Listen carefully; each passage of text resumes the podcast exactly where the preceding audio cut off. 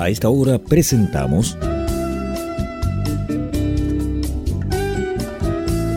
Pienso, luego extinto. Programa sobre el vino, las viñas, los viñateros y el mundo que se vive entre vendimias. En esta mesa con amigos vamos a catar y a conversar de este maravilloso y ancestral alimento que ya transita por nuestras venas. Salud y bienvenidos.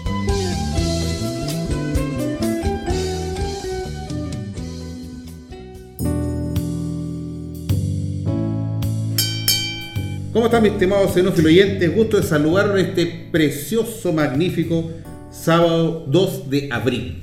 Estamos en Casablanca, nos hemos desplazado a una viña. Ni le digo lo maravilloso que está, nos han atendido con el equipo Pienso Luego Extinto de una manera pero apoteósica.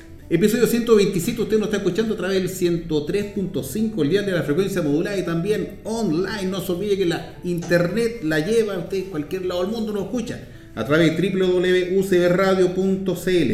Agradecer a nuestros avisadores, a Riddle, estas copas fantásticas, maravillosas que usted se toma un espumante, especialmente hoy día un espumante en Riddle, le va a cambiar la vida, le aviso. A Click Wine, nuestra querida tienda de vinos y licores en Concon y en Quillota, y a Región de Alparaíso, bienvenido a Alparaíso. Somos un programa de Radio FM que de Chile honramos al vino en las tres Américas desde Canadá hasta la Patagonia, donde hablamos sobre vino, viñedos y vidas. Saludos a mis copanelistas, que estamos semana a semana haciendo y lo pasamos de maravilla. No lo dudo, no me quejo. A don Maximiliano Mills y a don Peter Macross, primero a don Max está lejano al frente de la mesa, acompañado de nuestra invitada. Así que, ¿cómo está? Gusto verlo. Saludarlo también, oiga. Buenas tardes a nuestros estimados enófilo oyentes. Yo estoy muy feliz porque hay, varias razones. Estamos terminando este sábado mm. un ciclo que por esas coincidencias de la vida, eh, nuestra invitada de hoy es la séptima enóloga viñatera de Casablanca. Así que ha sido una coincidencia porque nuestros últimos dos invitados del mes del amor también eran de Casablanca y sumándolos, este número 7 de la suerte con nuestra invitada de hoy.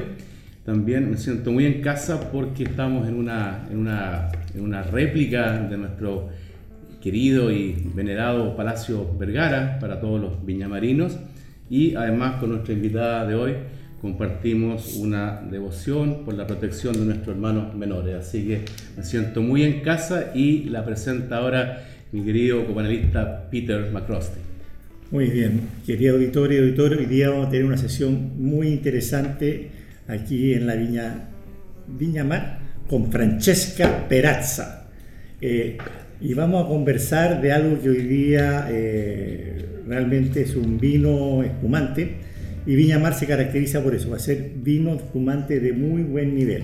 Francesca es enóloga, enóloga de esta viña, eh, se graduó en la católica y tuvo una experiencia maravillosa en la viña Concha y Toro con nuestro querido Ignacio Recabarren, un prócer, ¿verdad?, de los vinos blancos, un prócer de, la viticultura chilena y los vinos chilenos, y también con Marcelo Papa, de donde ingresó después a este grupo, eh, de Grupo San Pedro, de Viñamar es la, la viña estrella de los espumantes. Así que, sin más, si podríamos... Eh, muy bienvenida.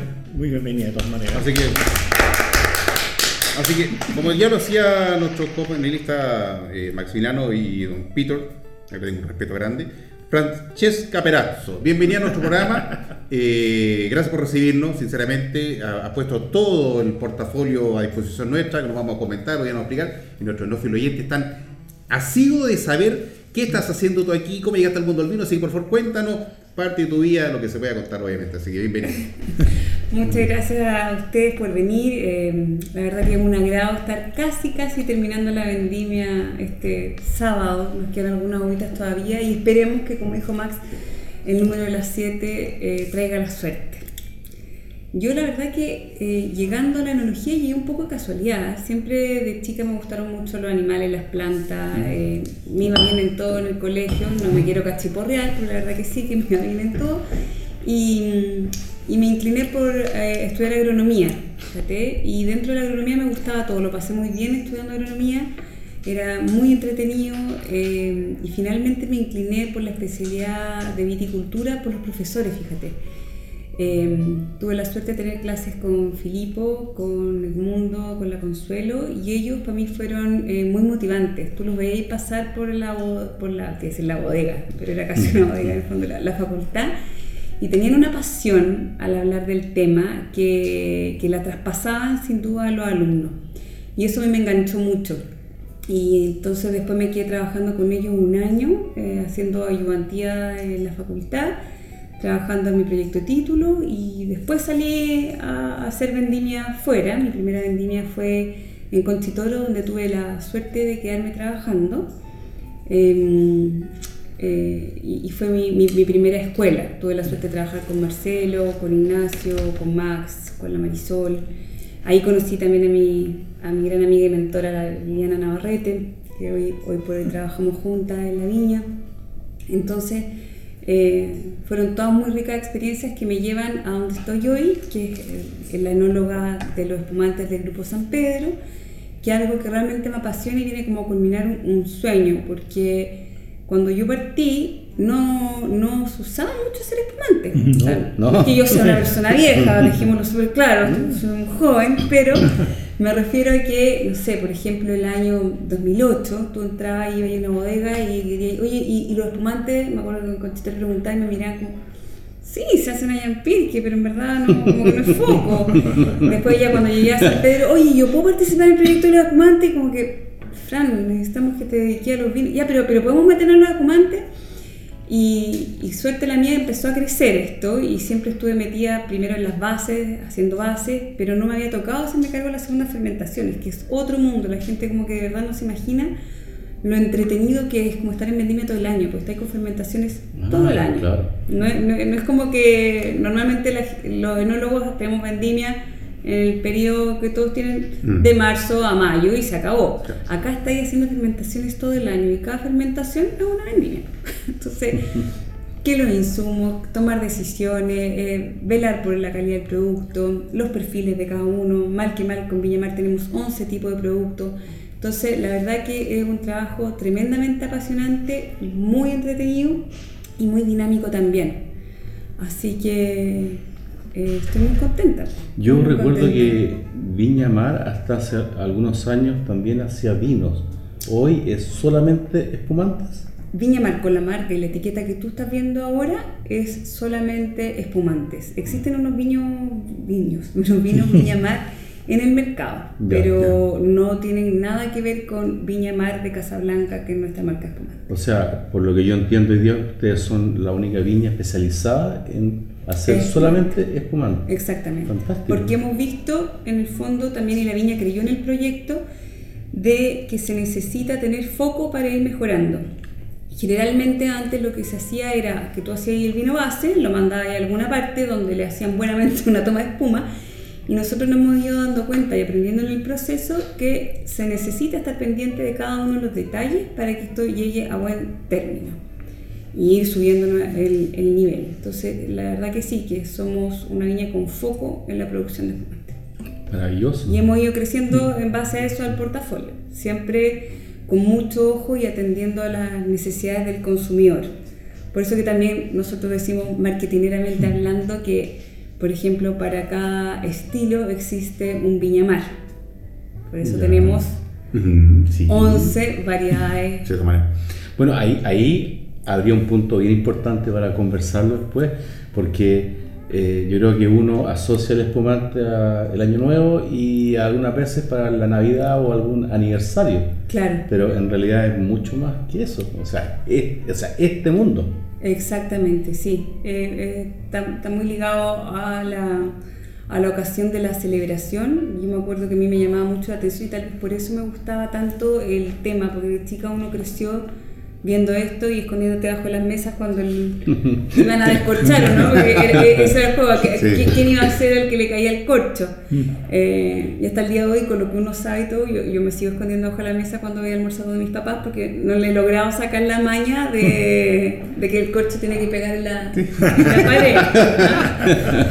Pero... mm, La lámpara sufre, ¿no? la lámpara, las lámparas de lágrima, la nona, me acuerdo. Sí, eh, El ventilador. Todo sufre, pero es por eso que está bonito el mundo del espumante, porque te, te- te atrae a la parte de celebración. Ahora, lo bonito eh, de hoy del mundo espumante es que yo creo que ya no está tan ligado a un momento específico de celebración o tal vez a pequeñas celebraciones cotidianas. Porque también tenía espumantes de distintos precios que te permiten también descorchar todos los días. No tiene por qué ser una ocasión es Claro. tan especial. Eso. O hacer con el mismo descorche que de la ocasión sea especial. Sí.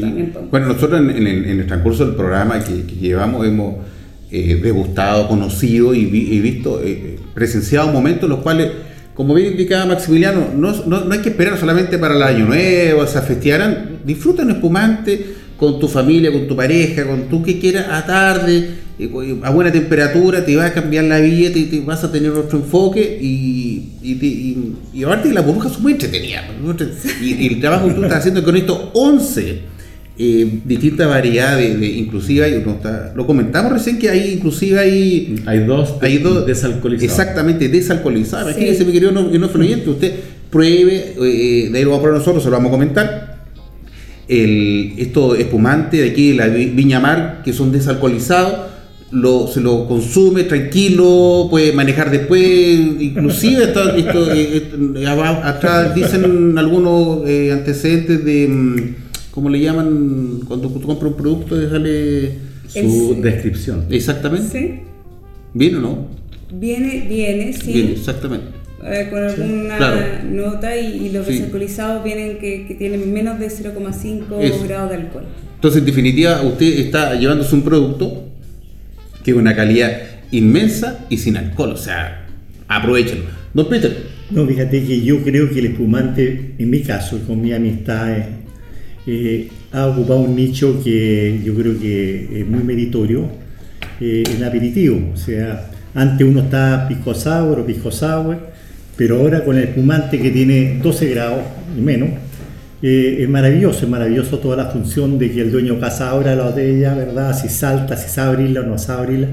Pero también hay tanta variedad que nos gustaría que Francesca nos, nos comente. Sí. Pero hay una variedad de espumantes, pero maravillosa de natura, Sí. a sec, de dulzores distintos. Y yo donde voy ahora siempre llevo espumantes porque me gusta tomarlo al aperitivo y el pisco sour me encanta, obviamente me encanta, pero con dos pisco sour estoy ya en 0,8. Harta tolerancia al pisco sour, dos pisco sour Sí, harta de tolerancia.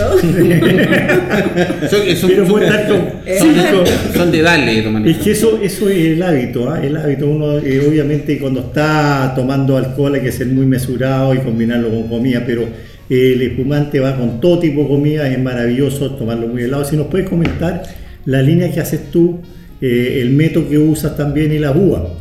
¿Y cómo se compara, verdad, esto con los champán de, de champán de Francia? Bien. Bueno, nosotros tenemos 11 alternativas, como les dije, 11 tipos de espumantes y cada uno tiene un perfil de sabor distinto. Eh, nosotros hemos tratado de ir educando a la gente eh, o dando a conocer un poco el mundo de los espumantes, porque si yo me remontara, por ejemplo, al año 80 en vino, la gente no sabía mucho, ¿cierto? Y era blanco, tinto y se acabó. Hmm. Yo siento un poco que con los espumantes hemos ido avanzando, pero estamos un poco en esa línea del tiempo, en que falta como conocimiento y que hay gente que incluso te puede llegar y decir, ¿sabes que a mí no me gusta el espumante? Pero ahí viene la parte de, ¿pero qué espumante probaste? Porque Mm. nosotros primero vamos a tener espumantes que se van a diferenciar eh, principalmente por la información que nosotros vamos a encontrar en la etiqueta, es más que nada el nivel de dulzor, ¿ya? Porque tú en las etiquetas de espumante vas a encontrar siempre que dice o natur, o extra brut, o brut, o demi-sec, o dulce. Y eso lo que te está indicando es el nivel de dulzor que vas a encontrar, ¿ya? Y ahí tenía una primera clasificación en el fondo de, de lo que vas a encontrar dentro de la botella. Después de eso también vamos a tener otras diferencias, que va a ser el método de elaboración, si fue gasificado, si es una segunda fermentación en botella o es una segunda fermentación en tanque, eh, el tipo de variedad que se utilizó, ¿ya? Porque no es lo mismo hacer un espumante de moscatel o un espumante 100% Pinot Noir o Pinot Noir y Chardonnay o Semillón o Cinsault o la variedad que sea. Y el valle de donde viene, que también te da las características propias eh, de la uva.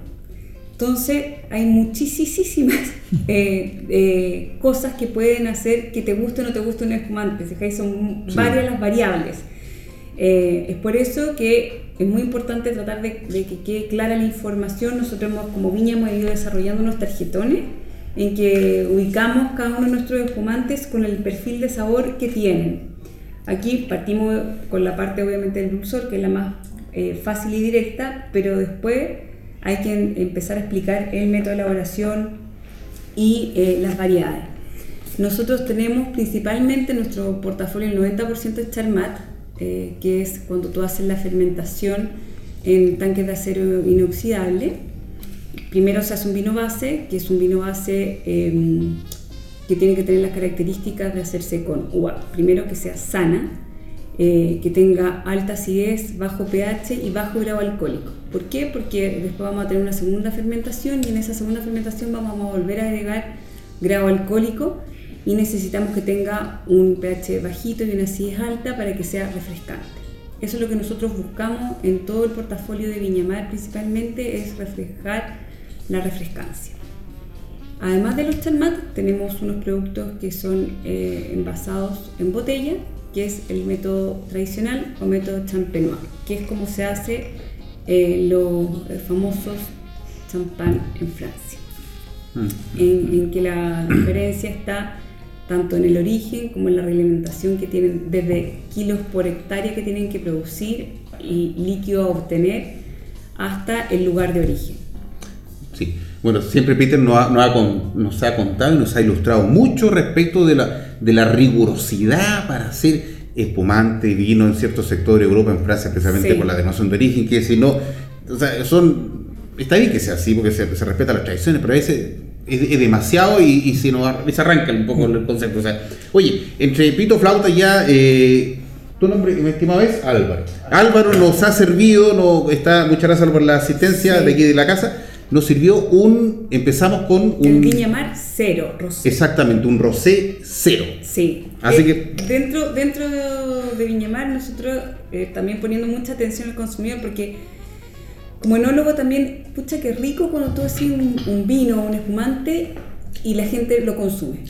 Eh, yo creo que no hay nada más triste que hacer un vino y que la gente no lo tome, ¿cierto? Entonces, eh, muy atento a la necesidad del consumidor, nos dimos cuenta que había em, ganas de tener otro tipo de productos que fueran eh, como quisieran más afinidad con la vida saludable, con menos alcohol, con poder tomar en cualquier ocasión de consumo y bajo esta premisa nació el Viñamar Cero primero y luego su hermanito, que es el que estamos hablando ahora, que es el Viñamar Rosé Cero, desalcoholizado.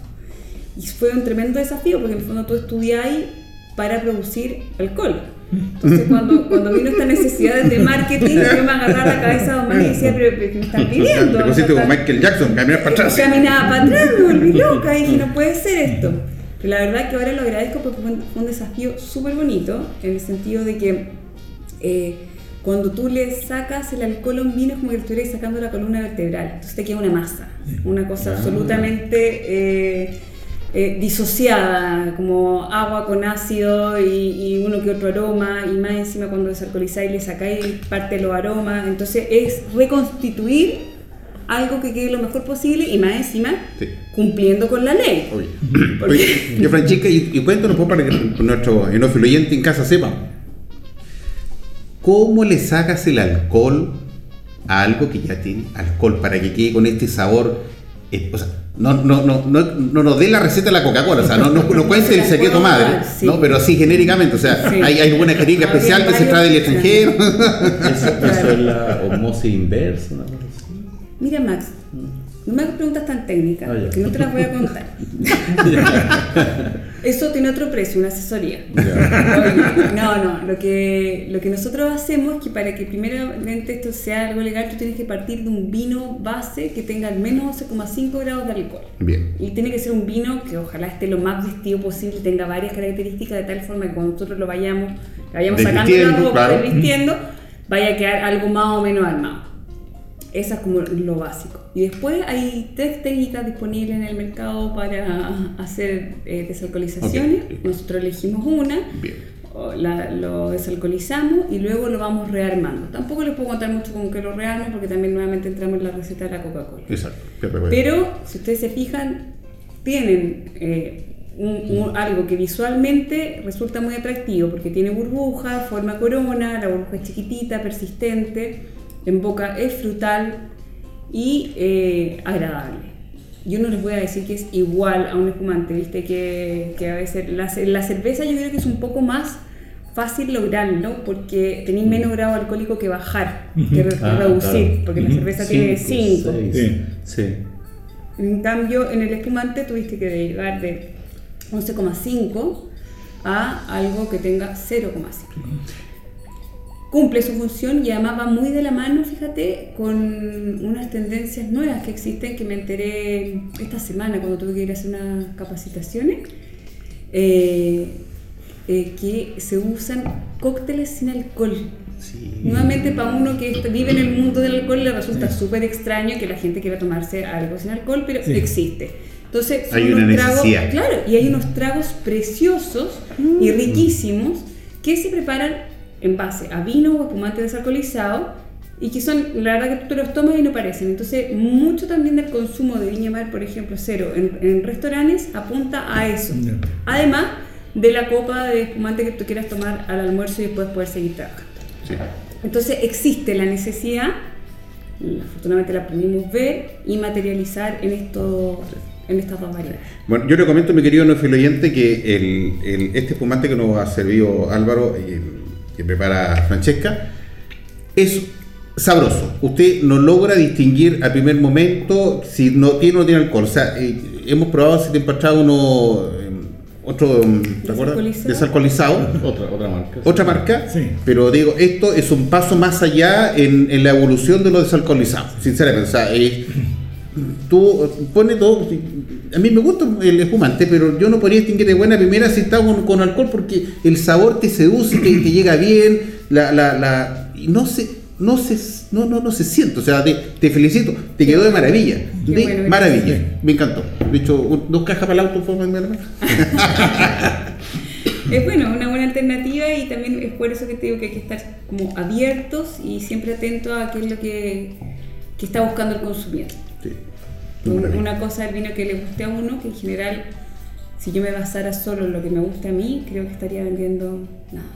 Y lo importante es que esto también eh, sea un negocio para Sí. todos. Bueno, Al- Alfred Hitchcock decía, yo no hago las películas para mí, yo las hago para el público. Claro, tal cual. Oh, Sí. Sí. Igual vamos a probar después unos espumantes que yo hago para mí. Ya. Para que veamos la- las dos caras de la moneda. Y comparar este con uno que tiene 12 grados.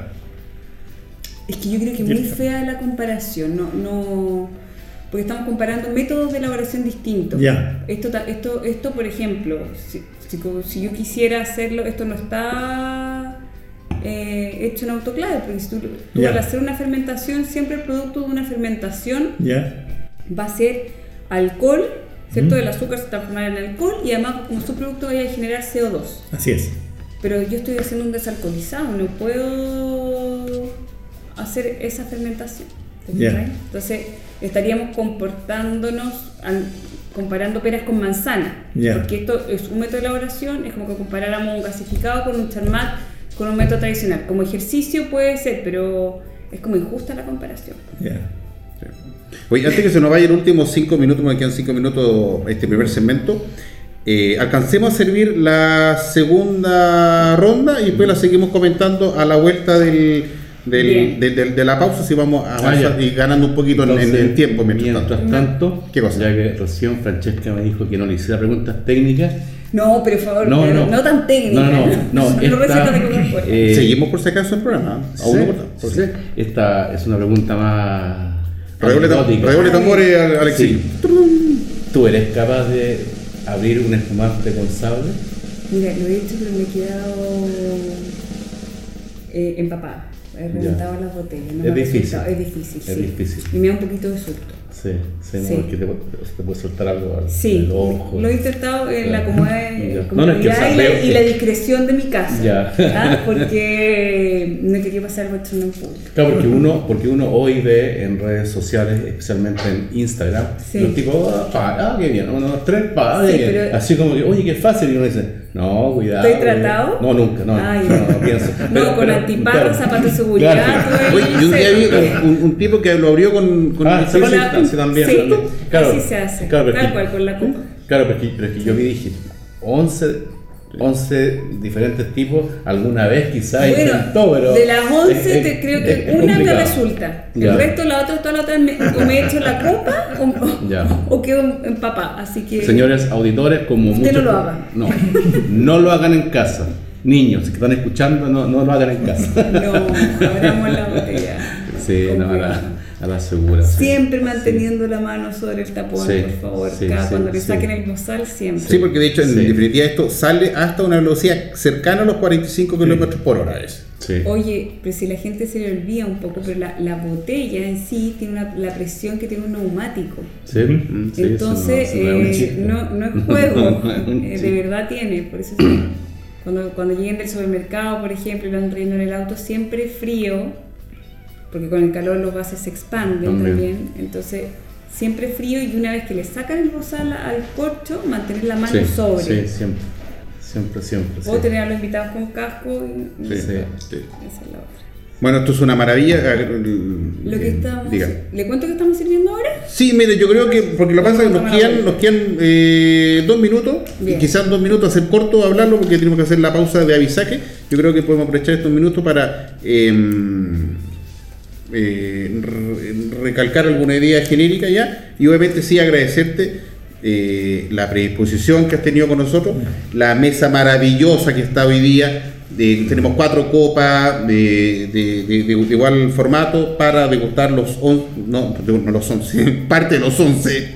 ¿ya? Eh, y lo que sí tenemos una copa grande, que esta copa inmensa, que es para hacer algo de, con, con, con hielo, ¿cierto? Sí, lo que pasa es que dentro del portafolio de. Viñamar, como yo les he contado que tenemos nuestras 11 eh, variedades, existe una que fue ideada para eh, consumirla con hielo y con las notas de sabor que nosotros queramos, que es nuestro Viñamar Ice. ¿no? Ese lo vamos a poner de ahí, más, más Sí, ratito, mi estimado Vamos a cerrar con Sí. eso. Vamos a partir, partimos la degustación con una de nuestras innovaciones, la última que fueron los Viñamar desalcoholizados, y Sí. la vamos a terminar con otra Sí. innovación de Viñamar que en el fondo son otras formas Sí. de consumir espumantes. Y este que tenemos, que nos acaba de servir Álvaro, ¿cuál es? Ahora nos vol- volvemos a la parte más clásica, Ya. que es el método tradicional de Viñamar, Bien, el fantástico. que Entonces, en botella.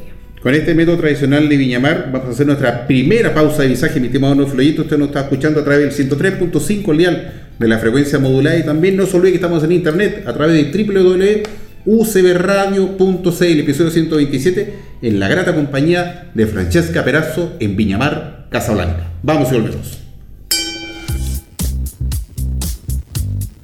Si un vino tuviera que elegir una copa, esta sería Riedel. ¿Sabías que el vino cambia dependiendo de la copa que lo contiene? Si te consideras un amante del vino, te invitamos a conocer la experiencia de usar las copas Riedel, desarrolladas específicamente para cada cepa. Tomar un vino en una copa Riedel es una vivencia diferente. Conócelas. Salud con Riedel. Bienvenidos al paraíso. No, no ese paraíso. Hablamos de Valparaíso región. Ven a disfrutar el paraíso del sabor y la buena mesa. ¡Sale una paella marina, maestro! El paraíso de la aventura. ¡Y los deportes extremos! El paraíso de la biodiversidad. ¡Y la biodiversión! El paraíso de la amistad y la entretención. El paraíso del arte, la cultura. ¡Y el patrimonio! Te esperamos en Valparaíso Región, un paraíso por explorar. Descubre más en www.valparaísoregión.org. Este es un mensaje de la Corporación Regional de Turismo por el Gobierno Regional de Valparaíso. Esto pasa, mi estimado no Fleite, porque se me quedó la campanita en la casa. Estamos recurriendo al método tradicional de copa. Volvemos con nuestro espíritu flautico, programa Pienso lo Costinto a través del 103.5 el día de la frecuencia modular y también online www.ucbradio.cl. No se olvide, no se lo he dicho tampoco, que nos puede usted encontrar semana a semana en nuestras plataformas de podcast, en Spotify, Spreaker, Deezer, iTunes, Google Podcast y también nuestro canal, famoso canal de YouTube en formato 44K. Aunque sea 44, se lo repito porque es 4K y magnífico, ¿ya? Episodio 127, estamos hoy día en Viñamar. Aquí, en Viñamar, sepan ustedes, mi estimado oyente, aquí se especializan, solo hablan, conocen todo el día espumantes. Así es, espumante. Vengo usted a, a Viñamar, aquí camino a la ruta 68, Valle Casablanca. Eh, eh, después el último segmento nos va a contar Francesca cómo opera, pero vengas para acá porque aquí lo va a pasar de maravilla. Así que agradecer a nuestros avisadores, a RID, la Clickwine, la región de Valparaíso, bienvenido al Paraíso. Y en este sábado de abril se le doy el pase a don Max, porque algo quería decir fuera del micrófono Sí. y ya estaba diciendo que quería comentar algo. Sí, eh, parto preguntándole a Francesca, ¿tú has visto el documental Un año en Champagne? No, soy pésima para ver tele. Ya, pero ese te lo Pero recomiendo. mal, no veo nada. O sea, mira, habitualmente digo acá en, este, en esta tribuna que alguien que se interese por el vino no puede seguir tomando vino si no ve la, la- no, si no ve la película Entre Copas. Bien. Pero hoy Hago día, abandono la mesa entonces. Yo también me voy. Vámonos. No claro, es que yo, yo como comentarista de cine, de películas de vino, siempre intento aproximar al público a esa, a esa área. Entonces, confieso, y para mí eh, hay algo de, de- de redención en confesarlo frente a la enóloga especializada en Chile en espumantes, que yo hasta que vi un- el, el documental Un año en Champagne, que fue hace unos seis años, yo no tomaba espumante. Mira. No, o sea, salvo el año nuevo, Sí. aniversario, no espumante. Y cuando la vi dije, o sea, me tomé la cabeza y dije, ¿de qué me estoy perdiendo? Sí. O sea, ¿de qué? Mira, se, se me, se, me, se me- se me la piel. dije, ¿De qué me estoy perdiendo? Así que, por favor, a nuestros enófilos oyentes y Así también es. a Francesca, vean el documental Un año en Champagne, porque espero que, así como ocurrió conmigo, que me cambió la vida y hoy día estoy frente a 11 espumantes hechos en Chile, también les pase a ustedes. Así es. Y se conviertan, se conviertan. Vi la luz, vi la luz. Sí, señor. Pero después de eso que vieron la luz, ¿Ya? porque eso es virtual, vengan a la parte práctica de Viña Mar, una viña hermosa que está a menos de una hora de Santiago, yo diría casi media hora de Paraíso, y aquí serán atendidos y probarán, se pon- pondrán expertos en champaña y espumante, ¿verdad? De sin alcohol hasta muy seco, dulce, hicieron espectáculo, unas lindas terrazas mirando el valle. Así que ahora Francesco nos va a explicar los vinos que estamos, yo digo vino, que son espumantes, que bien. estamos catando ahora, ¿verdad? Que son maravillosos, el lugar es muy, muy bonito, vienen con su pareja, vienen con su familia, eh, los niños pueden tomar el vino, el espumante sin alcohol y entran en el mundo de, la, de, la, de, un, de un vino que eh, es muy parecido al espumante, pues sin alcohol, un lugar maravilloso. Sí. Vamos a, ver los- Oye, gracias por la tarea, Max. Yo la verdad soy malísima para ver cualquier, no veo series, no veo películas, malísima, no veo tele. Pero, esa la voy a ver. Voy a, me voy a quedar de tarea con eso. Bien. Oye, tenemos servidos tres copas de espumante eh, en esta ronda. Y el primero que tenemos es nuestro Viñamar método tradicional. El segundo es nuestro Viñamar Brut Natur.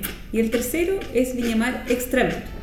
Esto, ¿por qué los quise poner eh, los tres juntos? Porque es una, es una entretenida degustación para ver diferencias. ¿En qué sentido? En que la primera copa que tenemos está hecho el espumante de distinta manera. ¿A qué me refiero de distinta manera? De partida en la cosecha. Esto se cosecha en gamelas, o sea, en cajitas pequeñitas de 18 a 12 kilos.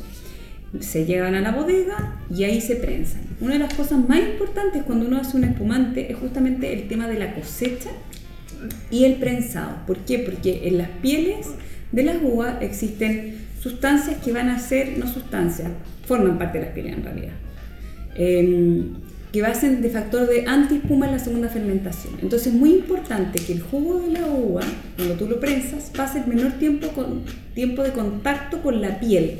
Por eso tiene que ser un prensado rápido, corto, sin rotaciones en la prensa, de tal manera que el jugo extraiga lo menos Sí. posible para que nosotros después podamos tener este nivel de burbuja. ¿Ya? Entonces ya. es súper importante eso en la elaboración. Los otros dos, si bien es cierto, también son cosechados manuales, pero son cosechados en bins, que son más grandes. Pero también es un prensado rápido y corto. ¿Ya? Estos también provienen los tres de valles fríos, eh, ya sea nosotros principalmente, si bien es cierto, estamos en Casablanca, acá tenemos poquitas hectáreas, no alcanzamos a abastecer todo lo que es la viña. Tenemos un poco de Leida, tenemos Casablanca y tenemos también un poco de Elqui y Limeri. El, el norte, que Sí, lindo. me encanta, a mí me fascina la uva del norte. Eh, Ahí, entonces, ahí te hago una pregunta. dime. Tú captas, porque dicen que el agua del norte está más expuesta al sol y, a- y la radiación solar hace que se engruese la piel. La piel, sí. ¿Eso tú ac- acá lo captas? Sí, sí, ¿En se capta. agua? Tiene, tiene, tiene, o sea, tiene como un, 40, y- un 35% más de radiación que la zona central, Claro. el valle de Limarí. Porque no tenéis tampoco, eh, como no hay cordillera en la costa, no entra esa como Neblina. neblina. Matinal. eh, es distinto el efecto del valle. Em, pero no nos, arran- no arranquemos del método de elaboración que yo después me... Soy dispersa, aunque no lo crean, soy súper dispersa y después me, me desordeno en la degustación. Entonces, eh, y además me apasiona el María, me apasiona. Soy una enamorada del norte. Bueno, entonces estábamos con nuestro método tradicional que eh, al ser eh, fermentado en botella vamos a tener una mayor relación de, mm, de relación de superficie y contacto de las borritas finas. Aquí me refiero yo con borra fina. Nosotros vamos a tener la segunda fermentación, ¿cierto? Entonces vamos a agregar levaduras y vamos a agregar azúcar para que se haga la segunda fermentación. Estas levaduras son muy nobles, van a hacer la segunda fermentación produciendo alcohol y liberando gas carbónico que va a quedar ya sea dentro de la botella o dentro del tanque. Y luego que ellas terminan de fermentar, se les acaba la comida, terminan de comer el azúcar y se mueren. La descomposición de estas levaduras dentro del vino es lo que nosotros llamamos como borritas finas. Y estas borritas finas se van a ir descomponiendo y al descomponerse van liberando el medio polisacárido. ¿Qué son los polisacáridos? Sí. ¿Qué, qué me importa a mí que tenga polisacáridos? Importa porque los polisacáridos te van a suavizar la acidez en la boca. Ya. Entonces, nosotros dijimos que vamos a cosechar uvas que en el fondo van a estar verdes, van a tener bajo pH y alto nivel de acidez, que puede resultar un poco agresivo en el paladar. Pero con esta liberación de manoproteína, de polisacáridos, tiene la presencia de la acidez, que va a tener la sensación de refrescancia en la boca, pero además va a tener la sensación de volumen. Entonces, por ejemplo, si nosotros probamos la copa 1, que es nuestro método tradicional, luego probamos la copa 2, que es nuestro Brut Natur, que es también un charmat, pero la diferencia que tiene es que es un charmat largo, es decir, voy a tener también esta relación de borritas finas, pero en vez de una botella en una autoclave, porque la tuve 8 meses en contacto con ellas, y voy a tener la tercera copa, que es nuestro extra brut, que no tiene este tiempo de contacto con las borritas finas, vamos a encontrar, en el, vamos a ir teniendo entonces burbujas más pequeñas y más cremosas, hasta burbujas que son más vibrantes y energéticas en el caso del extra brut normal. Y eso nos va a llevar a distintos tipos de sensaciones en boca. En el primero, la acidez va a ser más cremosa, más amplia y más llenadora de boca. Y, por ejemplo, en el tercero, nos vamos a encontrar con una acidez que es más bien vertical, más punzante, que es como que si nosotros tuviéramos una espada en. Un poco agresivo espada, tal vez, ¿ah? pero lo que quiero decir que es una flecha en la lengua eh, que te deja esa sensación de acidez. Entonces, después de esta explicación, les explico a ver si una mula lo que les conté, una mentira, o ustedes también la pueden percibir cuando lo degustan. Una, quizás una daga. Una da- Claro, más pequeñita. Pero también es como que vamos a cortar, no sé. No, no importa, es, es secundario. Yo creo que estuvo muy buena ¿Cuál? tu explicación, Francesca, porque yo diría a las personas que tienen, cuando le colocan un, espumante charmato tradicional, lo explicaste muy bien. En la botella tiene más contacto con las lías. Claro. Las lías son las levaduras que te mueren y hacen auto y por lo tanto diría esperar algunos aromas de pan, de pan tostado, de levadura. Entonces el método tradicional siempre en los aromas te dan esos aromas que el charmat no te da, el, el, el charmat es mucho más frutal Exacto. no tiene nunca esos aromas y a donde viene eh, la exageración cuando pruebas un eh, eh, champán de la champaña, ¿verdad? Sí. Ahí sí que se nota claramente los aromas a levadura, brioche, panes. Tanto así que si ustedes prueban un eh, champán, champán, lo compara con chileno, son mundos diferentes. Yo diría que aquí quizás nos falta llegar a esos aromas y sabores tan distintos ¿no? que tienen. Yo creo que es también porque nosotros no queremos y no hemos hecho un poco ese juego. Yo te diría que tal vez uno podría encontrar esos aromas como más evolucionados en algunos de los espumantes de Morandé, Ya, que son, yo diría, como espumantes más avinados, ya, que me encantan también, pero es otro estilo de vinificación, eh, en que tenéis bases eh, eh, que tú dejas que estén más tiempo, más años. ya, No son vinos como del año, sino que, por ejemplo, este método tradicional son dos años ya. que tiene entre que, lo produ- entre que se cosechó y llegó a botella y se hizo el de y se, y se fue al mercado.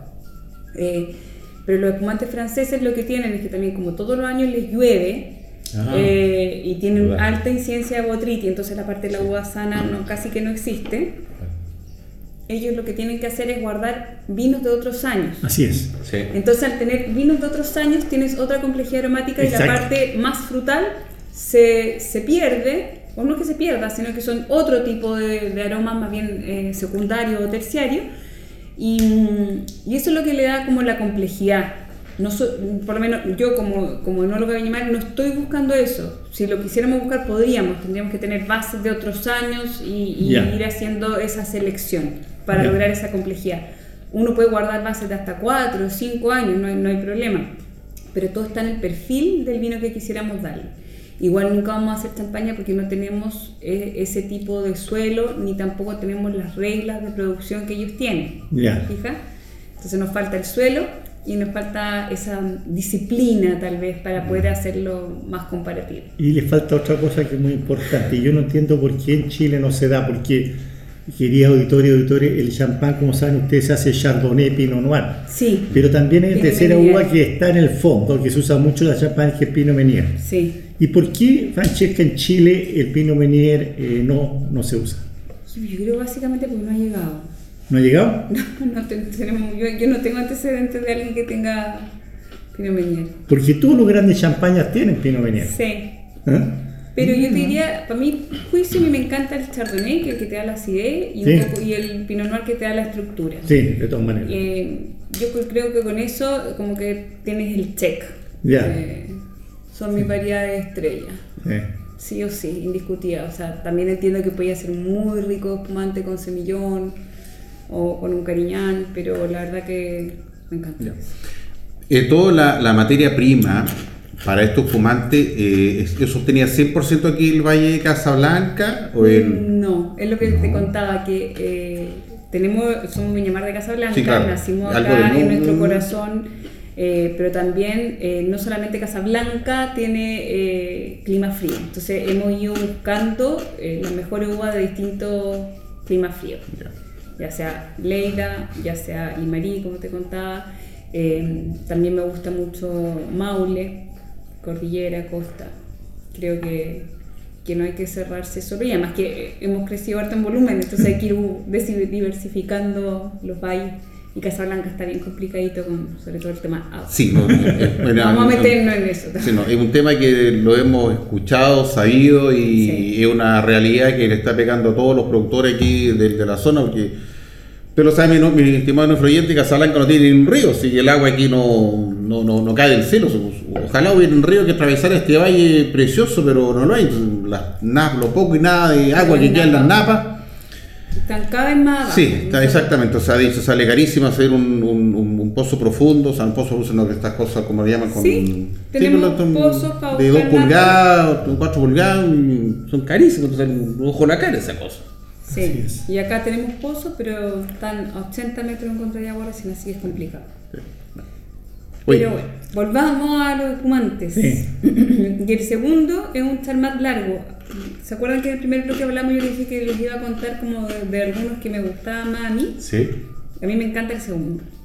Encuentro que es de, de un frescor eh, increíble y además del frescor tiene como un llenado de boca. Y tanto el primero como el segundo, como hablábamos, bueno, que el espumante es para aperitivo, qué sé yo, creo que el primero y el segundo son espumantes que pueden acompañar una comida también. Nosotros podemos servir un espumante también en una copa de vino, que se va a expresar distinto, se va a abrir más en la nariz. Hemos, hemos en el fondo uno dice, pero pucha, hiciste todo el trabajo para tener una bonita burbuja y, y que se luzca en la copa flauta, pero también una alternativa es servirlo en una copa de vino y se va a expresar eh, distinto y te puede servir para acompañar una Eso mismo. Antes de cerrar eh, este segmento y irnos con la canción, ¿qué prefieres tú más tomar los espumantes que, que produces tú?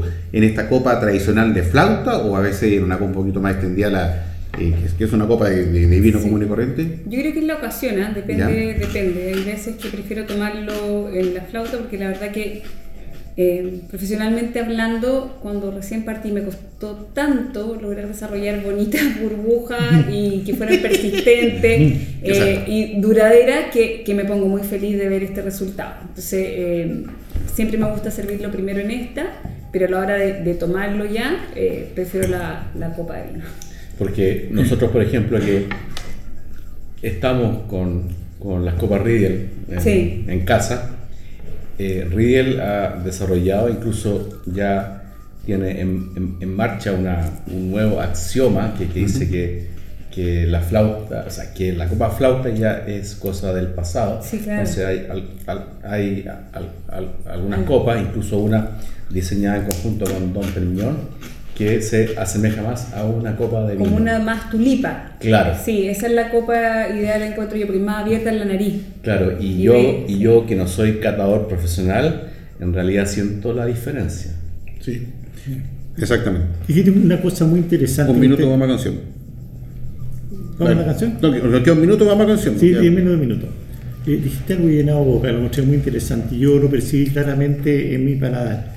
Que el método tradicional tiene más llenado de boca que el charmat. Sí. ¿A qué se debe eso? Eso es justamente al Ese volumen de y la- cuerpo que tiene el, el vino, ¿verdad? Sí, a las manoproteínas, la liberación, en el Sí. fondo, el tiempo de contacto que tienes con la Con la proteína, Sí. A eso. Eso lo da el contacto. Sí, se nota claramente. ¿ah? Así que, amigos, ahí tienen otra variable. Cuando alguien le venda vino y un espumante, usted lo llena a la boca nomás y se van a dar cuenta, ¿verdad? Los aromas, un poco de pan la volumen. Bien. Antes que se me caiga el cuaderno del libro no- de notas, eh, corresponde el momento de la canción. Así que, Francesca, ¿tiene una canción para que nuestro querido no oyente en casa, en el auto, en la montaña, se encuentre, la va a oír en el transistor FM? Canten, sí. Música sí. Tele no veo, pero música escucho. Eh, no tanto, porque también prefiero el silencio. pero eh, me encanta eh, Vicentico Ya. y me gustaría escuchar solo un momento. Mmm, qué lindo, qué lindo. Así que Alexiño a Portugal te mando un saludo que lo está llevando en, en terreno hoy día. Ubica a Vicentico con solo un momento. Usted nos está escuchando a través de 103.5 el dial de la frecuencia modulada. Vamos y volvemos.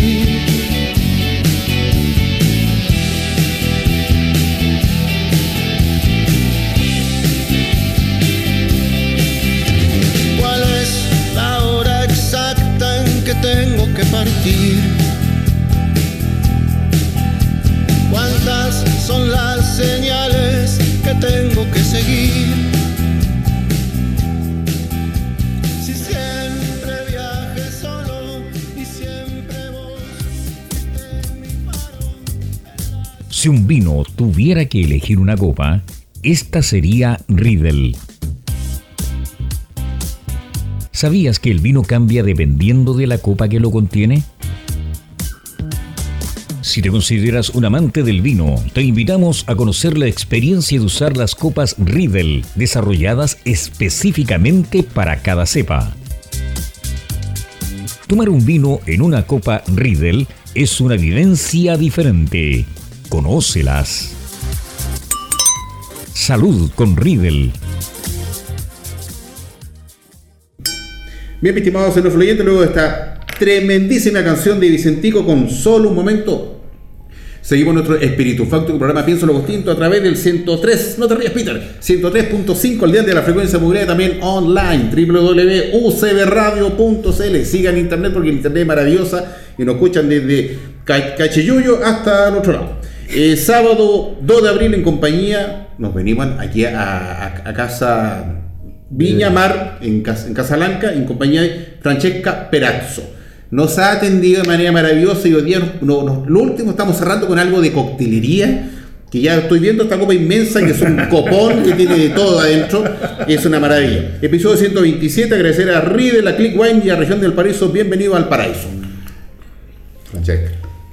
Oye, eh, esta es otra de las innovaciones de Viña Mar, eh, en la cual quisimos como explorar otra forma de consumo del espumante Mm. Eh, y no- nos fuimos a, a pensar en un espumante eh, que fuera eh, un buen aliado de el hielo y de agregarle las notas de sabor que uno quisiera. Entonces pensamos en, en Viña Mar Ice, que es un espumante pensado justamente para la coctelería, en que nosotros hacemos la propuesta de servir el espumante en una copa grande, eh, como vino. Nosotros incluso diseñamos una copa para esto. Hermosa, hermosa. Muy bonita, muy Me encantó, está rico. Porque también parte, eh, una, esto es una experiencia en el fondo, que tiene que ser, eh, además, que involucra los cinco sentidos, entonces visualmente esto es muy atractivo. Y nosotros proponemos servirlo con tres hielos y las notas de sabor que a ustedes más les gusten. La mía está con limón, alguna de ustedes está con pomelo y naranja. Eh, por ejemplo, ahora que ya viene el otoño, yo propongo eh, la pera con una ramita de canela. Hay otras innovaciones como, como, por ejemplo, no sé, que sea muy bonita también la copa con el pimentón rojo y el pimentón amarillo. Eh, la invitación está hecha y es a jugar y a probar con las distintas notas de sabor. Este es un espumante que es de frentón dulce. Eh, también uno lo podría tomar solo, pero nosotros creemos que es- es- esta es la forma o la invitación que hacemos Sí. a disfrutarlo de esta manera. Sí. Eh, agradecerle al Comité Creativo de Viña Mar porque esto está de maravilla, sorprendente y novedoso porque está el, el espumante, tiene un, hielitos, tiene una rodaja de, de, Pomelo, de pomelo y naranja y da un sabor pero agradable, rico, refresquante. Como tú indicas, está dulcecito. ¿Le, le gustó don Peter? ¿Usted Me encantó. Yo creo que quería, doctor, siempre ¿Quiere más, usted parece? eh, vivir cosas distintas. Maravilloso. ¿Cierto? Sí, exactamente. Sí, yo, yo, yo que pasé mi, mi, mi juventud universitaria y todo, eh, tomando primavera sin alcohol, ojalá hubiera existido esto en esos tiempos. Es una maravilla. Es una maravilla. Primavera sin Gracias, alcohol. Además, Eso, eso que- tomaba yo. Un otoño sin hoja, bueno. Claro. Una casa sin marido. Es como viña sin festival. Claro, te fuiste de con Jate. Oye, sí, un saludo. Eh, Salud, es como muchas sin espumante. Sí. Sí, muy bien, sí, muy bien, muy bien, bien. Sí, delicioso. Como ven, ustedes ya en un ratito han probado distintas variedades de, de Viña Mar y volver a contarles que en el fondo para cada Viña Mar, perdón, para cada estilo existe un Viña Mar. Así Entonces, es. mucho ojo cuando alguien en la calle o en algún almuerzo dice, no, mira, me gusta Viña Mar, tú le- al tiro le preguntas, ¿pero cuál Viña Mar tomaste? Porque existen 11 11 tipos de variedades. de variedades. Es- Entonces, como uno no van a encontrar. Sí. Estimados influyentes, eh, le indico que estamos por cerrar el programa que en un par de minutos. Ir con las palabras para el cierre. Ah, pero antes para el cierre, indícanos por favor, Francesca, dónde encuentran redes sociales, dónde la gente puede eh, venir a visitarlo, eh, Enoturismo. Exactamente. Sí. Antes, Canales de venta. Los dejo muy invitados que vengan acá a, a visitarnos a Viña Mar, Casa Valle, eh, tal como cuando nació recién eh, esta, esta linda bodega, eh, que fue como la primera bodega que se construyó en el Valle Casablanca y fue el centro de reuniones durante muchos años, antes que se construyeran otras bodegas. Eh, hoy en día Casaballe ofrece eh, muchos servicios y experiencias. Tenemos eh, el restaurante Macerado, donde pueden venir a almorzar. Hay experiencias enoturísticas. Está aprovechando que todavía tenemos sol, hay alternativas de picnic con degustaciones. Mm, hay una casa, hay una sala de venta, perdón, donde encontramos todos los productos de Viña Mar y además de otras viñas como Leida, Tarapacá, San Pedro, Misiones de Rengo y además de productores eh, locales. Eh, hay cerámicas, hay Bien. artesanía, hay múltiples... un sinnúmero, no solamente espumante y no y el solamente hombre, o sea, espumante, se pueden llevar claro, muchas No cosas. solamente burbujas se vive, se, Bien, parece, se vive aquí en Casa. Así que todos invitados vengan aquí a Viñamar, disfrútenlo, hagan su reserva, eh, compren los comantes que están maravillosos y llevan algo más de estas cosas interesantes, bonitas que están en la sala de venta que está al otro lado. Los invito ahora sí para las palabras para el cierre, porque en dos minutos esto se acaba. Don Peter, por favor. Yo creo que hemos tenido aquí un evento muy interesante con Francesca, un lugar que yo de todas maneras recomiendo que vengan. Eh, van a tener una experiencia maravillosa con espumante, un lugar hermoso con terraza mirando al Valle de Casablanca. Así que muchas gracias Francesca, muchas gracias Álvaro, ha estado excelente aquí la- las distintas versiones de espumante que hemos tomado. Y les reitero, vengan a este lugar aquí en, en medio del Valle de Casablanca. Muchas gracias, Francesca. Don Maximiliano. Muchas Pero- gracias. Feliz, feliz de que, de que esto- estos, estos maravillosos espumantes se estén creando hoy día en Casablanca, valle que sentimos muy cercanos como residentes de Viña del Mar y para mí también hay una hay un hay un ciclo que se cierra porque yo soy viña marino, nacido en la clínica Viña del Mar Yo y también. hoy día me estoy maravillando con estos espumantes de Viña Mar. Así que hay todo un ciclo que agradezco, agradezco nuevamente, aprecio mucho el tiempo de otras personas, sobre todo eh, Francesca que está terminando la vendimia, Sí. que nos concedió esta ventana, así que un honor y ahora me declaro un viñamarino fanático de Viña Mar. Pero mira qué bonito, qué bueno, que me alegro. Francesca. Oye, gracias a usted por hacer tan ameno este cierre de vendimia, eh, de poder darle a conocer un poquito más de lo que venimos haciendo con Viñamar. Eh, están cordialmente invitados, así que para probar el resto de las variedades que no probamos esta vez. Así que queda tarea pendiente. Pierde cuidado, pierde cuidado. Así lo, usted lo ha escuchado, mi estimado nefroyista, a través de esta pe- pequeña ventana que semana a semana Pienso Luego Tinto le presenta eh, cómo está el mundo del vino, cómo está el mundo de los comantes, y usted conoce a través de nuestro contenido original que semana a semana generamos, qué está sucediendo en el mundo del vino, en el mundo del- del- del- de la viticultura y todo el tema. Por favor, síganos que la próxima semana va a ser otro invitado de maravilla. Saludo a distancia, agradecer a todo el mundo, los quiero, se cuidan y hasta la próxima Salud. semana. Chao, chao. Salud. Salud. Bien. Hemos presentado